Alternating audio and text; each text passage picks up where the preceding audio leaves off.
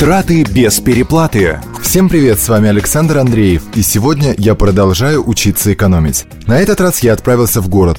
Нет, не за покупками, а чтобы спросить у простых прохожих, как они обходятся без лишних трат. Но экономить я, конечно, могу, но и тратить могу. Но укладываюсь, рассчитываю по дням. Если мне надо 10 дней, я на 10 дней вот эту сумму должна тратить, но не больше. Я не экономлю, ну хватает. Я иду в магазин и трачу их. Покупаю то, что надо. В целом, псковичи часто задаются этим вопросом, но свою формулу экономии вывели немногие. Досадно. Кое-кто мне все же раскрыл секрет, как уберечь свой кошелек от чрезмерного похудения. Например, пенсионерка Валентина Васильевна посоветовала перед походом в магазин вооружиться ручкой и бумагой. Всегда составляйте список покупок. Без списка можно не только забыть купить что-то нужное, но еще приобрести целую тележку ненужных товаров. Кошелек вам за это спасибо не скажет, проверено.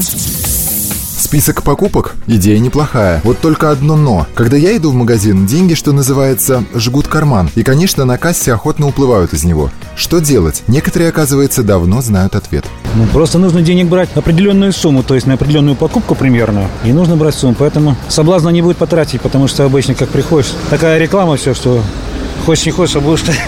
Хм, это уже ближе к истине. Правда, все деньги у меня на банковской карте, а она всегда при себе. Неужели оставлять ее дома? Лично у меня экономить на продуктах никак не получается. Вкусно поесть я люблю. Вряд ли я один такой, но у некоторых псковских гурманов ужин не приводит к дырам в семейном бюджете. Ну, всегда обращайте внимание на скидки. Я, например, экономлю на покупке бытовой техники и других э, крупногабаритных вещей. А в преддверии праздников, э, да и просто в сезон, магазины всегда дают прекрасные скидки. Да и продукты в сезон всегда всегда имеют ну, достаточно низкие цены. Так что ищите желтые и красные ценники.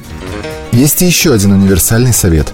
Торгуйтесь. Эта привычка экономит много денег, и для этого не обязательно быть гением убеждения. Сами продавцы охотно скинут вам энную сумму, если на это тактично намекнуть. И, конечно, лучше не советоваться с человеком, работающим на процентах. Если так, то вы теряете огромное количество денег. Да, парикмахер может подсказать вам модную прическу, но она случайно окажется чуть-чуть дороже той прически, которая вам больше подходит, но и стоит меньше. Продавец скажет, что вам идут брюки, а они, окажется, немного морщатся. Да так, что не переделать, и придется придется выбрасывать. Ха, да это я и по себе знаю. В общем, доверять в рыночном мире приходится только себе и близким. Ну что ж, будем учиться. С вами был Александр Андреев. Услышимся. А до тех пор тратьте деньги с умом.